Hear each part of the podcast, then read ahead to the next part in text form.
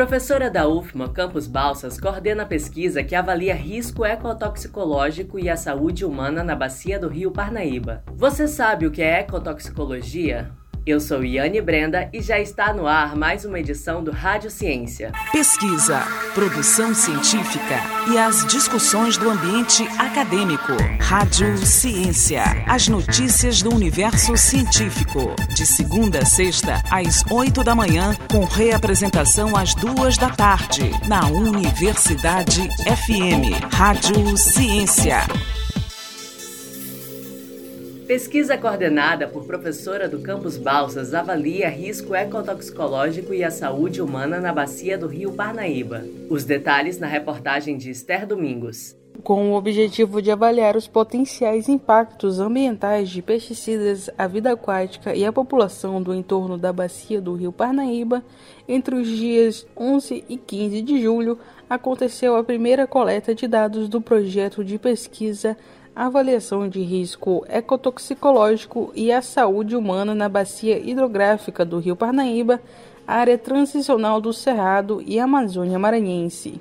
A iniciativa é coordenada pela professora Débora Batista Pinheiro Souza, do Departamento de Engenharia Ambiental do Centro de Ciências de Balsas, a 800 quilômetros da capital, com apoio da FAPEMA, a Fundação de Amparo à Pesquisa e ao Desenvolvimento Científico e Tecnológico do Maranhão.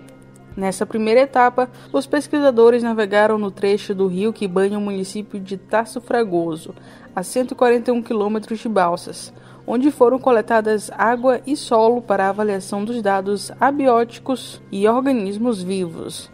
A professora Débora Souza comenta os objetivos iniciais do trabalho. Esse rio era localizado na área transicional do Cerrado e da Amazônia Maranhense e o objetivo desse, desse trabalho é justamente avaliar né, o possível potencial né, aí da distribuição dos resíduos de pesticida é, em três matrizes ambientais, né, tanto no sedimento, como na água, como nos peixes. Tá? Então, o projeto está em fase é, de execução inicial, nós já realizamos as primeiras coletas e entrevistas dos, dos ribeirinhos. E as perspectivas futuras é de fazer é, esse monitoramento inicial, né? Porque não existe trabalhos na região é, colocando essa relação. Segundo a coordenadora da pesquisa, o trabalho inédito visa avaliar se a contaminação por resíduos dos pesticidas, já que há fatores que indicam poluição, tendo em vista que a região dos municípios de Balsas e Taço Fragoso se destaca pelo agronegócio, sendo a maior região produtora de soja do Maranhão.